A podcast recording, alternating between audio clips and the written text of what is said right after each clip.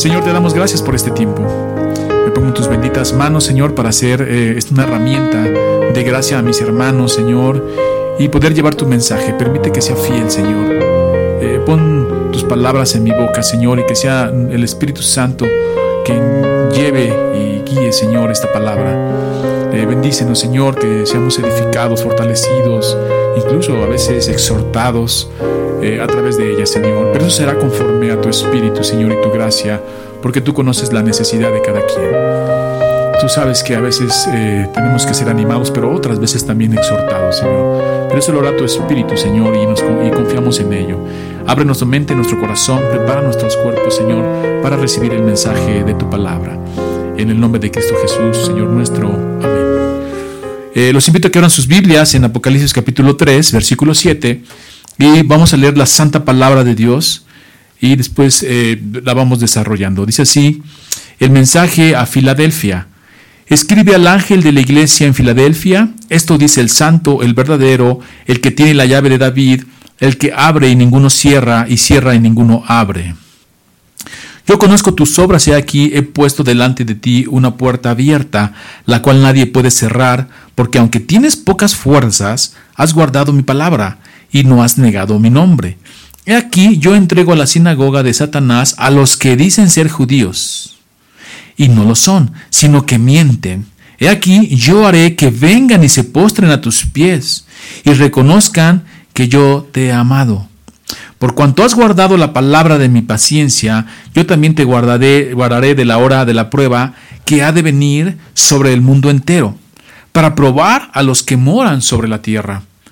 He aquí yo vengo pronto, retén lo que tienes, para que ninguno tome tu corona. Al que venciere, yo le haré columna en el templo de mi Dios, y nunca más saldrá de allí, y escribiré sobre él el nombre de mi Dios y el nombre de la ciudad de mi Dios, la Jerusalén, la cual desciende del cielo de mi Dios y mi nombre nuevo. El que tiene oído, oiga lo que el Espíritu dice a las iglesias. Amén. Muy bien. Eh, bueno, hoy, hoy nuevamente a través de la carta vamos a ver más simbolismos eh, que nos va presentando aquí. Pero es importante, como lo hemos estado mencionando en cada sermón que se da de Apocalipsis, que no olvidemos el contexto. Nos va a acompañar todas las cartas, nos va a acompañar todo Apocalipsis, porque es la manera en la que vamos a entender eh, el mensaje primario, lo que Juan, Cristo a través de Juan le quiere decir a las iglesias de esa época y cómo ellos lo entienden desde su contexto. Y así vamos a evitar eh, eh, eh, fallas de anacronismo, ¿no? Tener anacronismos ahí y pensar que Juan estaba pensando en algo futuro que no, no pensaba, ¿no? Y entonces cosas que ni siquiera él pudiera entender y no lo hubieran edificado ni a él ni a la iglesia. Entonces, entendiendo primeramente el mensaje primario, luego vamos a ver el mensaje del mensaje. ¿Qué nos dice a nuestra vida? ¿Qué le dice a nuestra iglesia, a nuestro hogar, a nuestra comunidad? De ahí lo vamos a trasladar a, a una cuestión personal. Cada quien irá siendo ministrado conforme al Espíritu. Pero vamos a irlo entendiendo así. Y recuerden que ya esta es la sexta iglesia. Ya no nos faltaría una, el mensaje a la Odisea. Y este mensaje a, Filadelfia eh, es de las dos iglesias que no reciben reproche de Jesucristo. Tanto Esmirna como Filadelfia son eh, alabadas por el Señor, reconocidas, y no hay reproche en alguno. Entonces hay que fijarse muy bien este modelo de iglesia. Lo hemos dicho, más allá de las posturas, porque hay varias, pero más allá de las posturas de que sí es por un, eh, está hablando de un periodo de la iglesia o características de la iglesia en todo tiempo, más allá de todo eso, ¿qué me dice a mi vida? Y esta iglesia es un ejemplo, es algo que tenemos que mirar con mucha atención. ¿Qué hicieron? ¿Qué estaban haciendo de tal manera que no hay reproche y cómo es que el Señor eh, los bendice grandemente. Y entonces ahí preguntarnos, eh, ¿lo estamos haciendo bien? ¿Cómo lo estoy haciendo en mi vida? ¿Cómo estoy dentro de la congregación, etcétera? Para poder extraer este mensaje y hacerlo eh, real, vivo y eficaz en nuestras vidas, en la congregación, en nuestras familias. ¿no? Entonces vamos a empezar Dice así, escribe al ángel de la iglesia en Filadelfia. Ya hemos dicho que el ángel es el pastor, los encargados, los que ministran. Esto dice el santo, el verdadero, el que tiene la llave de David, el que abre y ninguno cierra, y cierra y ninguno abre. Bueno, primero vamos a, como siempre, a dar un poquito del contexto de lo que está pasando en cómo está la ciudad de Filadelfia, porque este contexto nos va a acompañar. Hay cosas que Jesús les dice que a estos hermanos en esta ciudad o a la misma ciudad le caen en 20. ¿Por qué? Porque tiene referencia a lo que les ha pasado en la ciudad y cómo está la ciudad. Dice así, eh, Filadelfia está situada a unos 50 kilómetros del sureste de Sardi y a unos, Sardis y a unos 95 al este de Esmirna. Filadelfia fue fundada en el 140 a.C. por Atalodos. Su sobrenombre era Filadelfus. Y por amor a su hermano Eumenes llamó a la ciudad Filadelfia. Allí, ahí vamos a ver. Tenía un nombre y este Átalo II, por amor a su hermano, le cambia el nombre y le pone Filadelfia, que quiere decir ciudad de amor fraterno. Por su situación geográfica estaba situada a lo largo de una carretera que unía el este, que era Asia, con el oeste, Europa. Era una ciudad con una puerta abierta por la cual se difundieron desde Grecia y Macedonia hasta Asia Menor y Siria el comercio, la lengua griega y la cultura griega. Esto de la puerta es, eh, es figurativo. ¿Por qué? Porque era una ciudad que se usaba como una, una entrada o una salida, por decirlo de alguna manera, para extender la cultura ¿no? helenista. De ahí se mandaba comercio, pero también mucha cultura partía de allí, por eso se decía que era como una puerta. Y eso tiene relación cuando Jesús le va a decir más adelante, he abierto una puerta, ¿no? Dice así, eh, la, recibieron muy... Ah, ok, muy bien. La lengua griega y la cultura griega. Las palabras de Jesús, he puesto delante de ti una puerta abierta, la recibieron muy bien los cristianos que residían en la ciudad y que difundían activamente el Evangelio de Jesucristo. Era un lugar muy estratégico para que el reino de Dios, el Evangelio se extendiera. El área que circuncidaba Filadelfia era volcánica y se le conocía como la tierra quemada. Sin embargo, debido a la actividad volcánica, la ciudad sufrió este, a menudo terremotos. Un terremoto muy intenso destruyó la, destruyó la ciudad en el 17 después de Cristo. Después, la cual el emperador Tiberio la declaró exenta de impuestos para que se volviera a levantar. Sus habitantes, por miedo a que se repitieran los temblores, preferían vivir fuera del recinto de la ciudad, en la campiña. Así, la promesa de Jesús resultó significativa para sus seguidores en esta ciudad. Nunca más tendrás que salir.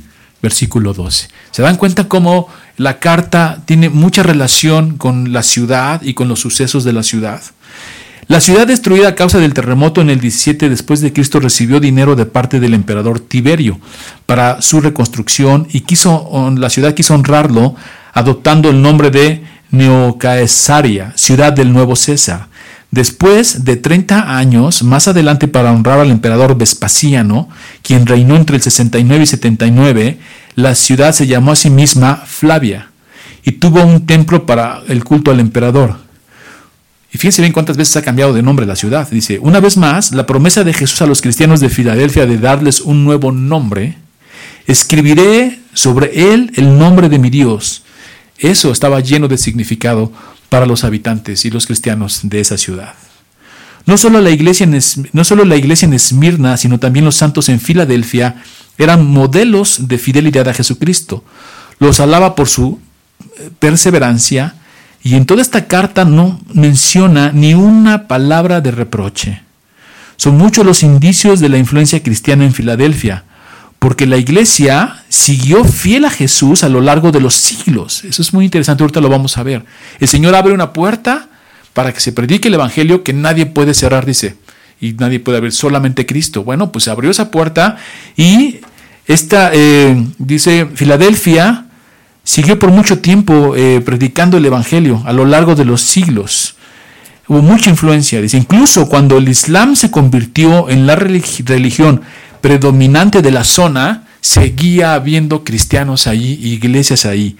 En la primera parte del siglo XX, todavía florecían en Filadelfia cinco congregaciones cristianas.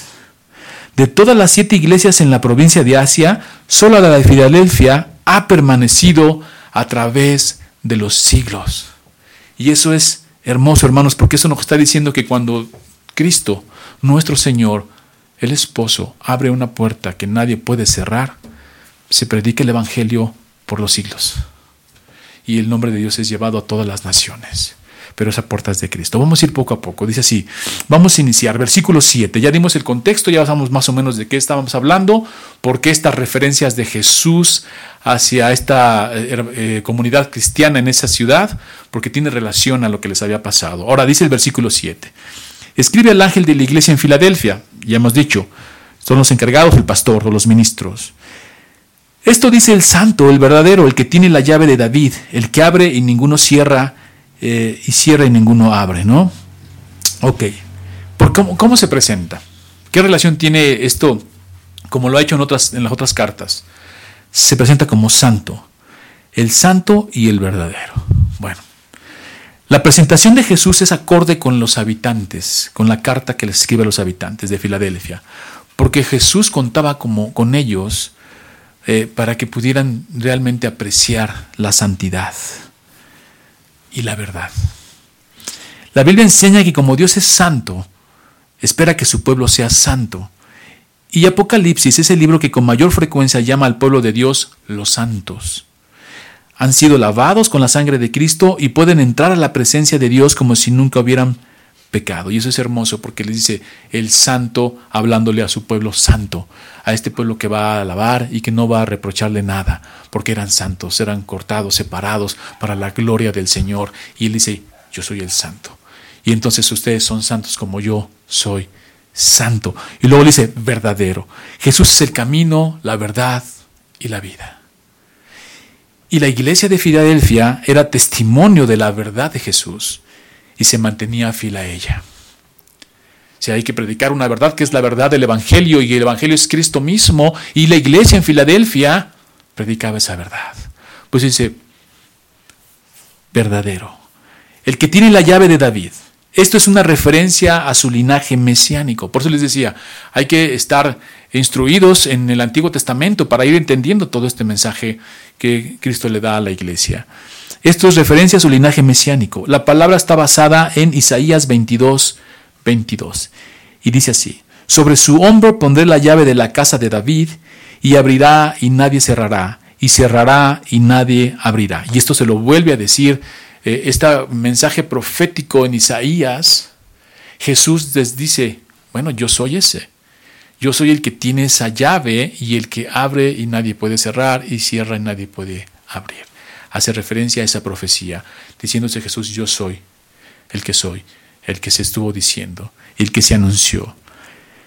Dice, esto es esto en Isaías, si lo vamos a ese capítulo, lo leemos todo y un poquito más atrás de la historia para entender todo el contexto, se le dice a Eliaquín, fue, Eliaquín fue un prototipo de Jesús el Mesías, y la llave detenta el cetro del reino de Dios.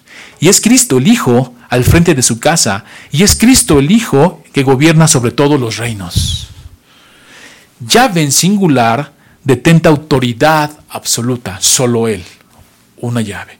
Aunque vemos otra cita que dice, te daré las llaves, es metafórico, sí, hay que entender el contexto en ese tiempo, pero aquí está diciendo, una llave y es mía, yo la tengo. Yo soy el que, Rey de Reyes, Señor de Señores. Y eso es lo que dice eh, de Cristo detenta una autoridad absoluta con la llave real de David. Y luego dice, abrir y cerrar puertas debe interpretarse con, en el contexto de los judíos en Filadelfia.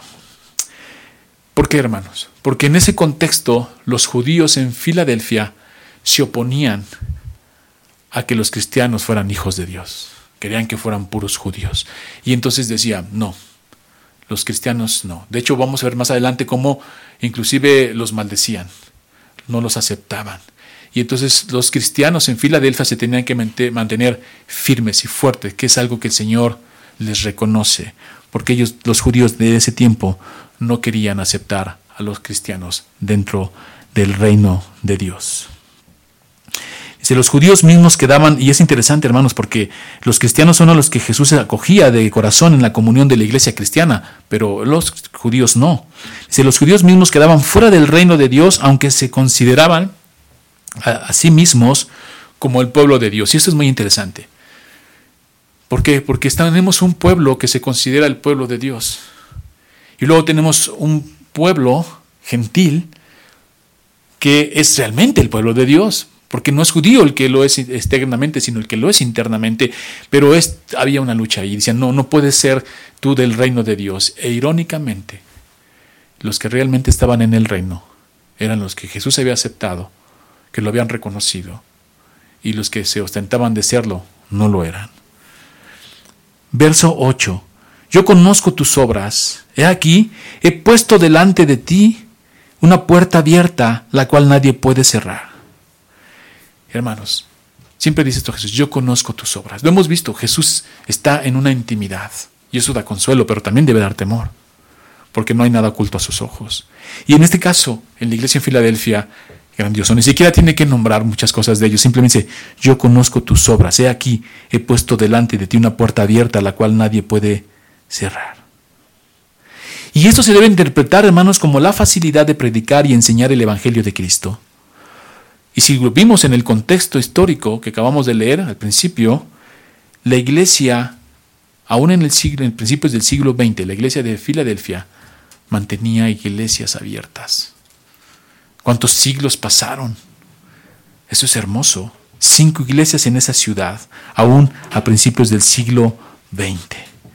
Porque he abierto una puerta, se entiende como esta facilidad de predicar el Evangelio.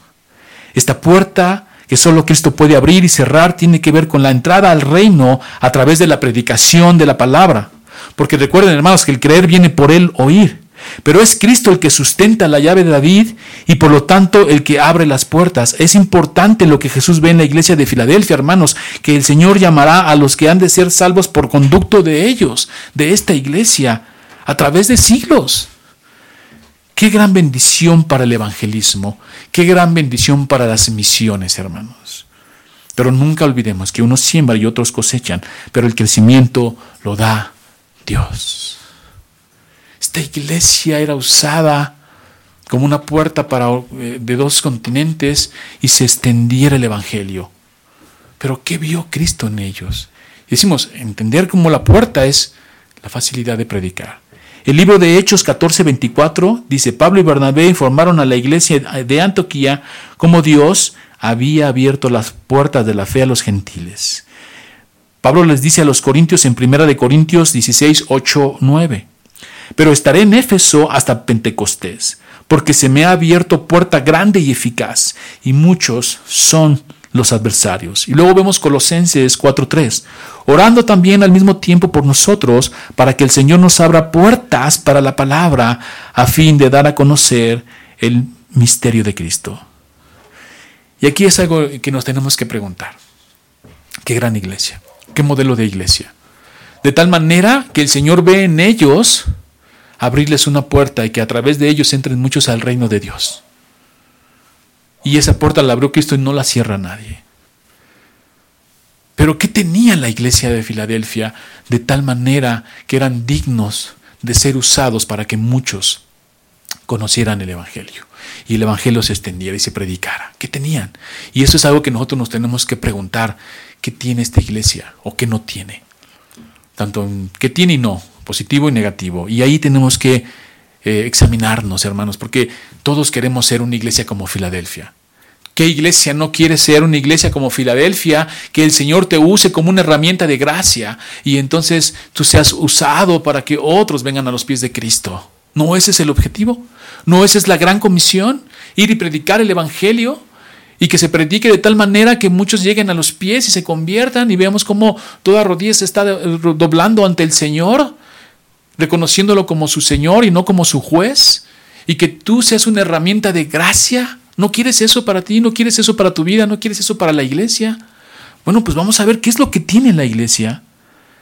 Pero sobre todo tenemos que ver qué no tiene. ¿Qué dice y qué no dice? ¿Cuáles son sus características? Dice la palabra, eh, porque aunque tienes pocas fuerzas, has guardado mi palabra y no has negado mi fe. Primero, cuando dice pocas fuerzas, hay una referencia aquí a la cantidad de los santos en Filadelfia. A los ojos de los judíos eran muy poquitos. Era una iglesia pequeña. Era una iglesia eh, para los ojos de los judíos insignificante, sin mayor relevancia. Pero ante los ojos de Jesús había poder, autoridad. Sí, hermano, no se trata de tener mucha gente, porque puedes tener una iglesia llena de personas y el 80% ni siquiera es cristiano.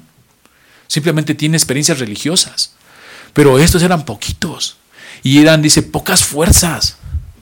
Pocos hermanos fieles, firmes, fuertes. Dijo, a esto los voy a usar para extender mi reino. Lucas 11:32 dice, no temáis, manada pequeña, porque a vuestro Padre le ha placido daros el reino. Imaginemos la iglesia. Pequeña, pocos hermanos, fieles, firmes. Hermanos entregados realmente al Señor. Y luego les reconoce dos cosas. Has guardado mi palabra, que es el Evangelio. No, ¿Y qué, qué significa guardar la palabra del Señor? Cuando dice guarda la palabra del Señor, obviamente tiene implícitamente sentidos. Está hablando de que la vivas, de que la atesores, de que esté en tu boca, en tu mente, de que esté en tus pensamientos, de que esté, eh, te alimentes de ella, que sea como miel, que sea lo que eh, te mantiene firme, lo que te mantiene eh, radical. La palabra del Señor, guardarla quiere decir que la atesoras en tu corazón y la vives, no solo la oyes, no solo eres oidor, sino hacedor, y la guardas y no la diluyes, no la mutilas, porque ese es un problema hoy en día. A veces se contamina la palabra y el mensaje del Señor, se diluye, se tuerce, se mutila, pero hay que guardarla. Y guardarla implica, hermano, cumplirla. Eso es lo que el Señor ve. Luego dice, no has negado mi nombre, significa honrarlo y darlo a conocer. Pero antes de entrar allí, quiero hacer un paréntesis, hermanos. Veamos que tenemos un modelo de iglesia que todos quisiéramos ser y que así se expresara el Señor de nosotros. Pero veamos este modelo de iglesia. Pocos, fieles, firmes, guardando la palabra, no diluyéndola. Ahí tenemos un problema doctrinal, ahí tenemos una situación de que vienen ataques doctrinales, pero ellos se mantienen firmes. Y entonces se mantienen tan firmes que el Señor ve que ellos pueden recibir muchas personas de tal manera que a través de los siglos se mantienen. Y eso, un pensamiento propio, algo que yo veo y que yo veo es las iglesias que vienen de la reforma, las iglesias reformadas. Las iglesias reformadas empezaron así, pocos, fieles y firmes, y pelearon y pelearon. Ahí tenemos 500 años de la reforma y podemos ver que hay eh, cinco siglos que se han mantenido, esas iglesias siguen todavía. Y tienen iglesias en todos lados el Señor los usó, pero tienen una característica. Son unos guardianes de la doctrina. Tú los puedes ver. Hay denominaciones bautistas, eh, eh, presbiterianos, no sé, y son unos verdaderos guardianes de la fe, unos verdaderos guardianes de la doctrina. Y el Señor, siendo poco, los usó, y hoy puedes ver que alrededor del mundo hay muchas iglesias de, de esas denominaciones. ¡Wow! ¡Qué gran puerta el Señor abrió con ellos! Y pasan cinco siglos y siguen. Ahí están. Busca una en tu comunidad y vas a ver que hay una. Qué hermoso con pocos hermanos. Pero tenían esa característica, no diluían el mensaje. Si alguna vez has sido a una, te vas a dar cuenta que son unos verdaderos guardianes de la doctrina. Claro, entendemos que tienen entre ellos sus diferencias, pero cada uno guarda su doctrina y tiene una, un, un fundamento establecido, fuerte. Y eso lo que los ha hecho prosperar, que el Señor los haya usado por cinco siglos. Y luego dice, no has negado mi nombre, significa honrarlo y darlo a conocer. Recuerden lo que dice Mateo 10, 32 y 33. El que me confesare, yo lo confesaré delante de mi Padre, y el que me negare, yo también lo negaré. Pero los hermanos en Filadelfia se mantenían sin negar el nombre del Señor. Y eso no es cualquier cosa, hermano. A lo mejor hoy puedes decir que eres cristiano y todo el mundo dice que eres cristiano. Todo el mundo hoy hasta parece como moda. Pero en ese contexto ya lo hemos dicho, significaba pobreza, muerte, persecución. ser considerado como un paria, como alguien el último de la sociedad. Hoy no, hoy hasta parece que te da una especie de elite o plus, no lo sé. Pero antes no era fácil. Y tenías que mantener el nombre de Cristo. Yo te pregunto, si a ti te pusieran ahorita y te pusieran un cuchillo y te dijeran, niega a Cristo, ¿qué harías? Ese es el reto que ellos tenían. Y muchos hermanos, a muchos a veces he escuchado que dicen, no, yo sí daría mi vida a Cristo. Yo sí daría mi vida por Cristo.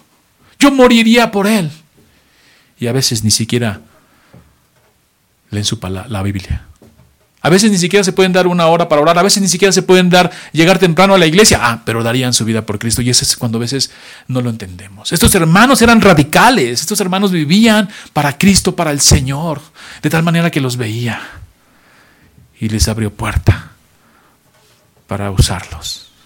No has negado mi nombre. Estas dos alabanzas significan que los cristianos en Filadelfia tenían que hacer frente ante la oposición de parte de los judíos y de los gentiles. Sus adversarios se oponían al nombre y al mensaje de Jesús y rechazaban a sus seguidores por razones de su estilo de vida.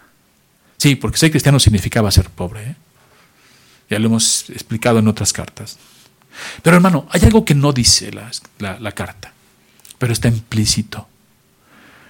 Primero veamos lo que dice. ¿Qué le dice a Teatira? Tienes amor, fe, servicio y paciencia. Wow, maravilloso. Pero tenían un problema. A la iglesia en Pérgamo le dice, retienes mi nombre y no has negado mi fe. Pero tenían un problema. Y fíjense qué paralelo es lo que le dice a Pérgamo y a, Filadelfia. Repito, a Pérgamo le dice, retienes mi nombre. O sea, no niega su nombre, lo mantiene firme. Y no has negado mi fe. Y lo dice a Filadelfia, has guardado mi palabra y no has negado mi nombre. Es muy paralelo.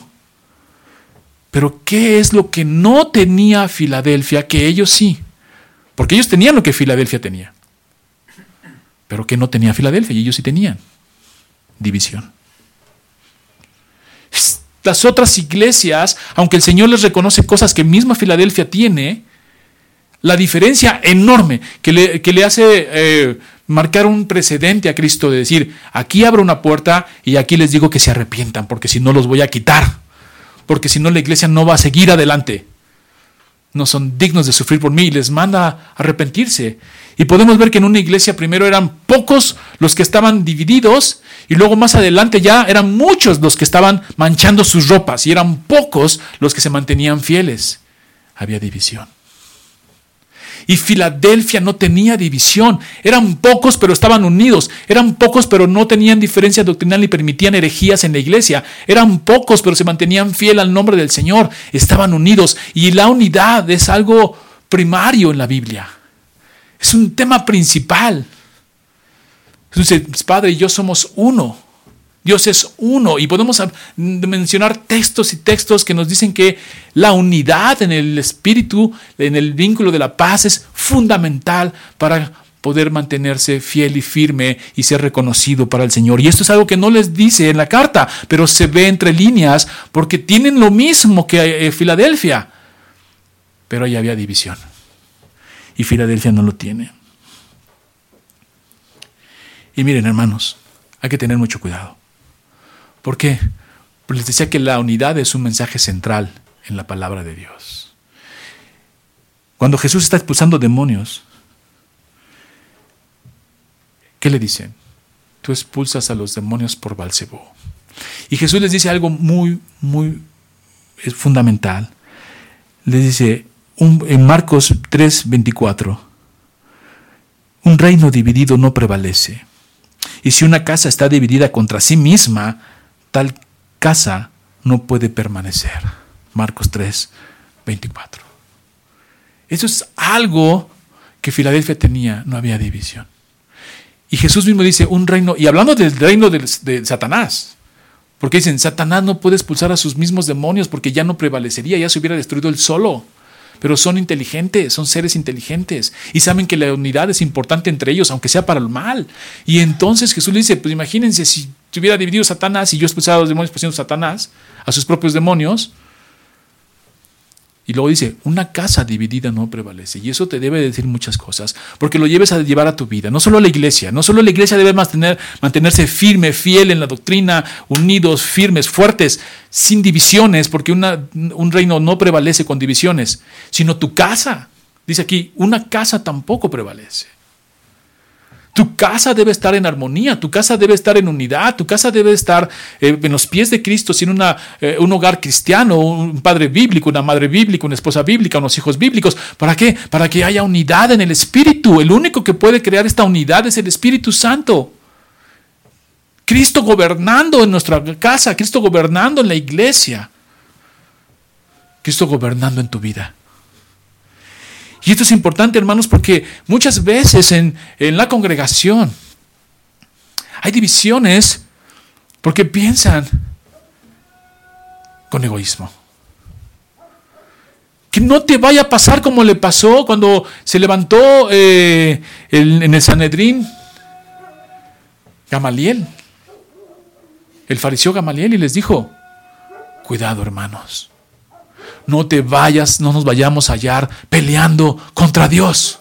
Y ellos pensaban que estaban adorando a Jehová y ellos pensaban que estaban haciéndolo bien. De hecho, los mismos judíos, en este contexto, en las sinagogas, ellos estaban pensando que estaban adorando a Jehová, rechazando a los cristianos y lo que estaban haciendo es pelear contra Dios. Y nosotros tenemos que examinarnos a nosotros mismos porque queremos ser una iglesia como Filadelfia, queremos que ser una casa que no esté dividida. Pero tengo que tener cuidado porque a veces mi egoísmo me pone un velo y me puedo hallar peleando contra Dios. Y entonces tú puedes ser objeto de división. Y si tú eres objeto de división y promueves división y cualquier circunstancia que no crea unidad y que no edifique, hermano, arrepiéntete, porque estás peleando contra Dios. Y entonces, si la iglesia se está esforzando para estar unida, para estar en un mismo sentir, un mismo espíritu, un Señor, un Padre que lo llena todo en todo, y tú estás metiendo división, estás peleando contra Dios. Esta iglesia no tenía eso. Fíjense lo que dice el 9. Aquí yo entrego de la sinagoga Satanás a los que dicen ser judíos y no lo son, sino que mienten. He aquí yo haré que vengan y se postren a tus pies y reconozcan que yo te he amado. Y ahí es donde hay una situación de verdaderamente extraordinaria, porque al pueblo judío se le dieron las promesas. El pueblo judío que se había convertido al cristianismo ya no era tolerado en las sinagogas Después de la destrucción del templo y de la ciudad de Jerusalén en el 70 después de Cristo, dos décadas más tarde, los líderes judíos se reunieron en Jaminia para reconocer, Hafnia, perdón, para reconocer el canon de las escrituras y para formular las así llamadas 18 bendiciones. Esto es interesante. Por eso quise ponerlo. Ellos se reunieron para establecer el canon, rechazando a los cristianos, al verdadero pueblo de Dios. Y luego establecen 18 bendiciones. Y dentro de una de sus bendiciones, qué ironías, hay una maldición para los cristianos. Por eso Jesús les dice, los que dicen ser, los que se creen, pero no lo son. Solo voy a repetir un poco eh, la bendición que ellos tenían. Dice así, para los apóstatas eh, no hay esperanza y que el reino de la insolencia erradique, erradiques con plenitud de nuestros días, y que los cristianos y los herejes perezcan en un momento, que queden borrados del libro de la vida y que no sean inscritos con los justos. Bendito seas, oh Señor, que humillas al insolente. Esa era su bendición. Dentro de sus bendiciones esta era una de ellas, imagínense. Atacando haciendo a un lado al pueblo de Dios. Por eso el Señor le dice, he aquí, yo entrego de la sinagoga de Satanás a los que dicen ser judíos y no lo son, sino que mienten. He aquí, yo haré que vengan y se postren a tus pies y reconozcan que yo te he amado. Jesús llamó a la asamblea judía sinagoga de Satanás. Cuidado, hermano. Porque tenemos un ejemplo de Filadelfia manteniéndose firme. Pero podemos ver cómo otros pueden decir que están adorando a Dios, alabando a Dios, pero Dios los considera sinagogas de Satanás. ¿Por qué? Porque él, Satanás, el enemigo, los usaba para socavar y de ser posible destruir la iglesia. Y lo dice, he aquí yo haré que vengan y se postren a tus pies y reconozcan que yo te he amado. ¿Por qué? Porque se hallaban peleando contra Dios. Y ni siquiera lo sabían. La promesa de Dios al pueblo de Israel como nación escogida en Isaías 49, 23, ahora ha pasado, hermanos, a los seguidores de Jesús. Sí, es innegable que al leer la Biblia vamos a ver cómo, como dice Pablo, a él se les entregaron las promesas, los oráculos, los mandamientos, pero lo desecharon. No lo entendieron. Y ahora esa promesa pasa a nosotros. Dice así, eh, fíjense lo que dice Isaías 49, 23. Reyes serán tus ayos y sus reinas tus nodrizas con el rostro inclinado a tierra te adorarán, y lamerán el polvo de tus pies, y conocerán que yo soy Jehová, que no se y que no se avergonzarán los que esperan en mí. Y luego Isaías 60:14, y vendrán a ti humillados los hijos de los que te afligieron, y a las pisadas de tus pies se encorvarán todos los que te encarnecían, y te llamarán ciudad de Jehová, Sión del Santo de Israel. Eso pasó a nosotros. Esa promesa es dada en el Antiguo Testamento al pueblo de Israel, pero al negar a Cristo, al negar al Mesías, al negar inclusive a su pueblo, ahora es para nosotros. Heredamos esas promesas. Ahora gobernaremos con Cristo. Versículo 10. Por cuanto has guardado la palabra de mi paciencia, yo también te guardaré de la hora de la prueba que ha de venir sobre el mundo entero para probar a los que moran sobre la tierra. Bueno, yo sé que de repente se usan estos textos para hablar de cosas que, no tienen relación, ¿no? No está hablando de una, algo que te escape o que te saque, no, no, Vamos a entender el concepto de guardar. ¿A qué se refiere? Porque hermanos, el cristiano va a sufrir. La palabra lo dice. El que quiera vivir, piadosamente sufrirá persecución. Va a sufrir. Y en toda la Biblia no hay un lugar un día que no vamos a sufrir. Pero está la palabra del Señor de guardarnos. Fíjense lo que dice Juan 17:15 cuando Jesús ora por sus discípulos. Y vamos a entender el mismo concepto de guardar. No ruego que los quites del mundo.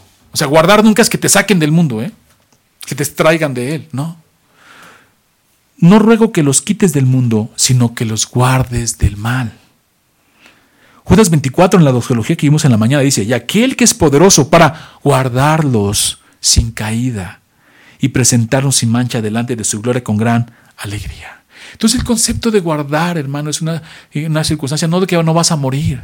Ahorita que tenemos esta pandemia, algunos dicen, Señor me va a guardar de la pandemia. Puede ser que no, puede ser que Señor quiera que mueras de, la pandemia que tenemos hoy.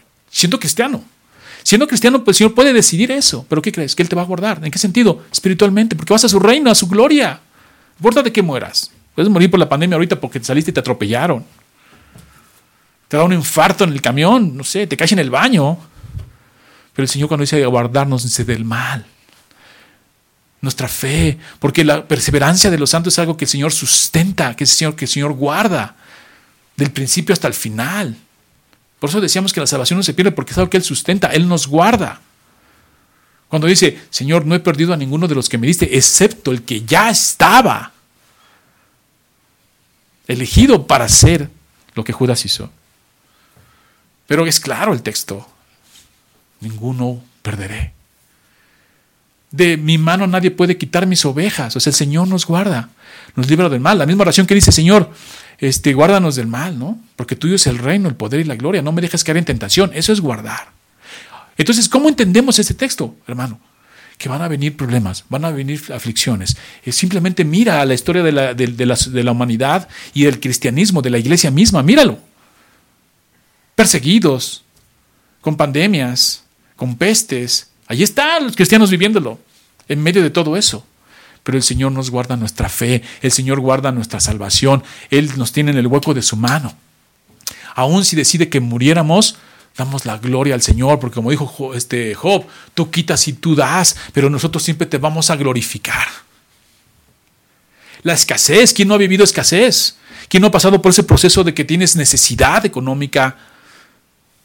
Y dices, Señor me dará y el Señor me prosperará, y lo hace. Y es fiel, pero te deja pasar por esos procesos porque como dice Pedro, es necesario que tu fe sea probada como el fuego es refinado. Y le está hablando a los, eh, a los expatriados que salieron, que se quedaron sin nada y los está eh, pidiendo ahí en esa carta que se mantengan firmes, que den testimonio de que el Señor está en sus vidas y que están dispuestos a dar su vida por Él y que no van a ceder y que van a ser santos como Él es santo a pesar de la tribulación.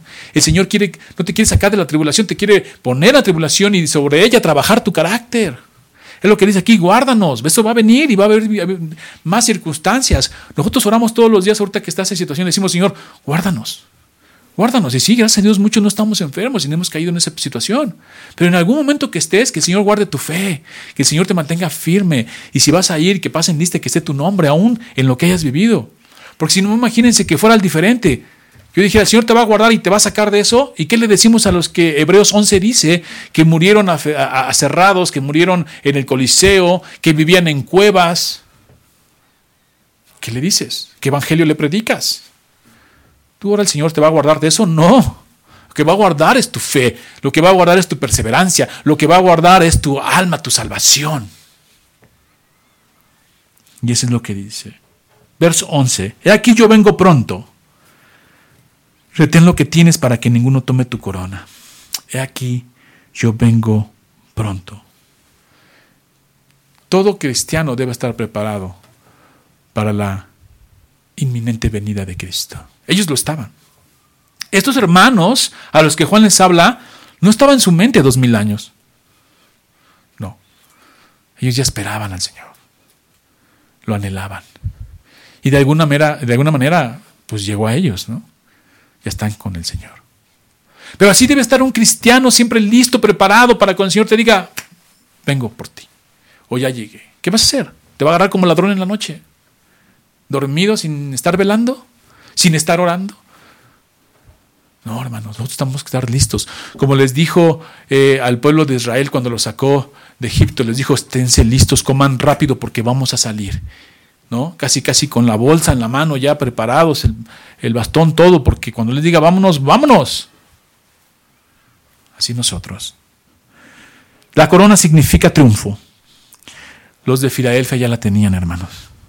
Les manda perseverar hasta el final. Porque fíjense bien, en la iglesia en Esmirna les dice, les promete, les daré la corona de vida. Pero aquí ya la tienen. Ya eran más que vencedores. Dice, el que venciere, yo le haré columna en el templo de mi Dios y nunca más saldrá de allí. Y es, resuena ahí la, la, frase para los que tuvieron que salir de la ciudad por los temblores y vivir ahí afuera, ¿no? Dice, nunca más tendrán que salir de allí. Y escribiré sobre él el nombre de mi Dios y el nombre de la ciudad de mi Dios, la nueva Jerusalén, la cual desciende de los cielos de mi Dios y mi nombre nuevo. El que venciere. ¿Quién es el que vence, hermanos? Fíjense lo que dice primero de Juan 5, 4, 5. Porque todo el que es nacido de Dios vence al mundo. Y esta es la victoria que ha vencido al mundo, nuestra fe. 5. ¿Quién es el que vence al mundo? Fíjense bien. Sino el que cree que Jesucristo es el Hijo de Dios. Si tú crees que Jesucristo es el Hijo de Dios, lo haces, te ha llamado conforme a su eh, propósito, te has rendido a Él y lo tienes como Rey soberano sobre todas las cosas, eres vencedor. Eres de esta categoría de los que les dice en Filadelfia, al que venciere, ya somos vencedores, somos más que vencedores. Porque hemos creído, como dice Juan, primera de Juan 5, 4 y 5. ¿Quién es el que vence al mundo, sino el que cree que Jesucristo es el Hijo de Dios? Y yo sé que algunos dirán, pero muchos creen y no son. Bueno, es que hay que entender el contexto del texto de Juan. Está luchando con los docetistas, con los gnósticos, que no aceptaban que Jesús era Dios el Mesías. Por eso les llama a decir eso. Pero tú y yo hoy, creer quiere decir que hemos atesorado. No solo el que oye, sino el que es hacedor. Y luego dice Jesús, el que guarda mis mandamientos y los lleva por obra. Ah, entonces sí, eres real. Y eres vencedor. Y yo haré columna, es metafórico, como dice Gálatas 2.9, y reconociendo la gracia que me había sido dada, Jacobo, Pedro y Juan, que eran considerados como columna, nos dieron a mí y a Bernabé la diestra en señal de compañerismo. Es alguien que se vuelve de una manera radical al cristianismo, que es firme, fuerte, que no cede, que está ahí entregando su vida a Cristo, no solo su vida, sus bienes, su obra, su tiempo, y se dedica a las cosas del Señor y se vuelve una columna. Es metafórico. Una columna es alguien que está ahí dentro del de, templo del Señor, sirviéndolo. ¿Cuántos hermanos no conoces que son columna de la iglesia? Y ve su testimonio, y ve su entrega, y ve su familia, todos este, dedicados al Señor, a su obra, aman al Señor, ponen al Señor primero antes que todas las cosas, buscan su reino, su justicia y lo demás saben que viene por añadidura y se vuelven columnas de la iglesia. ¿No te gustaría ser una? ¿No te gustaría ser una columna de la iglesia? Y me viene a mi mente, hermanos, las otras cartas donde dice que tus obras primeras, sus obras postreras son mejor que las primeras. Y esto es un llamamiento fuerte para los que venimos de, segunda, tercera, cuarta generación, porque tenemos que algunos de nosotros hemos tenido el privilegio de que nuestros primeros padres, nuestros abuelos, nuestros papás, fueron columnas de la iglesia y ahora a nosotros nos toca hacer esa columna y que nuestras obras sean postreras, sean mejor que las primeras. Pero a veces vemos que la columna se quedó allá atrás en la primera generación y las segundas generaciones, terceras, perdidos. Pero no, aquí en Filadelfia dice, lo haré columna. Alguien así puede serlo, como lo fue Pedro, como lo fue Juan, como lo fue el mismo apóstol Pablo, verdaderas columnas para que el Señor construyera sobre ellas, sobre edificara, dice. Cristo es la piedra angular y los apóstoles y los profetas son el cimiento, el fundamento donde todos nosotros construimos. Ahora a ti te toca ser uno, columna de tu casa, hermano. Porque si tú eres padre de familia y no eres columna de tu casa, ¿cómo vas a ser columna de la iglesia? No puedes. Tienes que ser columna de tu casa. Tú, primeramente, en tu hogar, en tu vida personal. Y si eres padre de familia, por favor, ese es nuestro privilegio. El Señor nos lo ha dado tomémoslo, tomemos esa corona, no desprecies esa corona, pues dice, aférrate esa corona. Bueno, muchos ya nos dieron esa corona porque somos esposos, y al ser esposos bíblicos, tenemos que ser los primeros que instruyamos, instruyamos en la casa, los primeros que oremos, los primeros que sirvamos, los primeros que llevemos a nuestra mano, eh, agarramos de la mano del Señor con una y con la otra nuestra familia y vayamos juntos en Cristo, peleando la batalla de la fe. Eso es ser una columna en tu casa. Y luego, si eres una columna en tu casa, vas a ser una columna en la iglesia y el Señor va a abrir una puerta grande. Una iglesia que no tiene matrimonios y hogares fuertes es una iglesia debilitada. La columna empieza en tu casa. Pregúntate. Porque nosotros queremos ser columnas y queremos que a nuevas semillas se le abra una puerta adelante y que pasen generaciones y los siglos y, y así como hoy vemos a las reformadas que siguen y continúan, ahí están. Se les abrió una puerta y nadie la puede cerrar. Ahí siguen y han peleado batallas de de veras. Que nosotros no hemos peleado. Ellos ya pelearon batallas con herejías, con eh, persecuciones, con todo lo que tú puedas imaginar que nos narra la historia del cristianismo. Y a nosotros no nos ha tocado una época así. Pero nos toca una época en la que podemos ser columnas y que nuestras obras postreras sean mejor que las primeras. Y como Filadelfia, que no se cierra esa puerta, hermano. Pero empieza por tu casa nunca más saldrá, saldrá de allí. Referencia a los terremotos. Y escribe él, y escribiré él, perdón, dice así, eh, estamos en el 12. Y al que venciere yo le daré columna en el templo de mi Dios y nunca más saldrá de allí. Y escribiré sobre él el nombre de mi Dios y el nombre de la ciudad de mi Dios, la nueva Jerusalén, la cual desciende del cielo de mi Dios y mi nombre nuevo. Los contrastes en Apocalipsis. Es una cosa que también vamos a ver en Apocalipsis, los contrastes. ¿Por qué? Los santos reciben en la frente el nombre de Dios y del Cordero. Si vamos a Apocalipsis 14.1, para que anotes la cita, y Apocalipsis 22.4, ahí vas a ver cómo dice que se nos va a poner en la frente el nombre de Dios y del Cordero. El contraste es que a los incrédulos, ellos ostentan el nombre y el número de la bestia en Apocalipsis 13, 17. Entonces tenemos ahí esos contrastes en Apocalipsis. Los santos con el nombre en la frente del Señor y del Cordero, de Dios y del Cordero, y los incrédulos con el número de la bestia. Ya lo interpretaremos, porque es, figurativo. No es literal un número, como algunos piensan.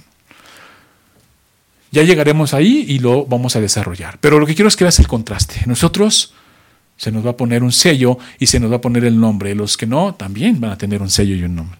Pero va a ser el de la bestia. La Nueva Jerusalén es mencionada como de, paso en ese texto. Juan ofrece una descripción detallada de esta ciudad en el 21.2 al, eh, y el del 10 al, 20, al 27. Esta descripción se basa en Ezequiel 48, donde se ofrecen los detalles de la ciudad en cuanto a las dimensiones, puertas, tribus y nombres.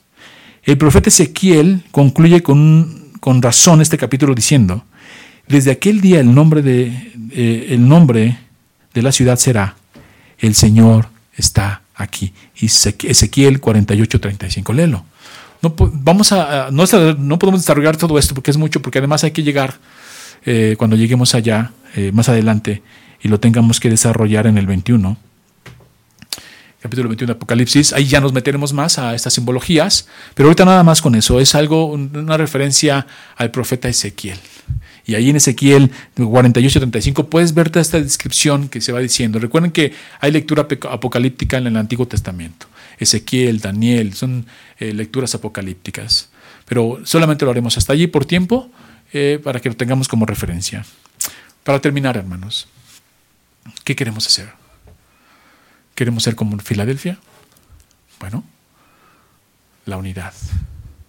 Podemos tener cosas buenas como ellos y como las otras iglesias, pero también podemos tener división, cosa que Filadelfia no tenía, a diferencia de ellos.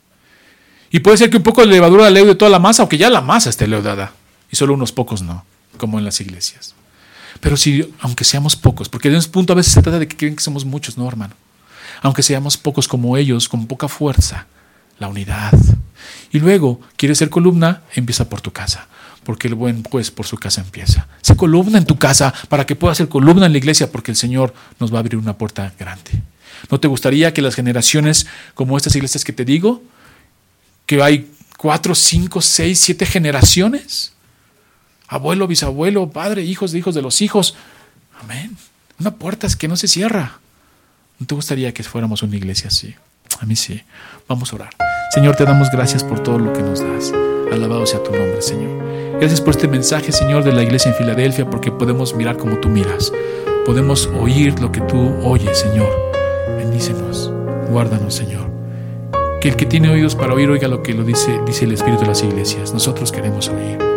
Nosotros queremos obedecerte, Señor, y nosotros queremos que nos mantengas firmes, fuertes, Señor, constantes que estemos siempre en el hueco de tu mano, Señor. Y que tú puedas ver en Nueva Semilla, Señor, una iglesia en la cual tú puedas abrir una puerta que nadie cierre. En tus manos nos ponemos en el nombre de Cristo Jesús, Señor nuestro. Amén. Dios los bendiga, hermanos.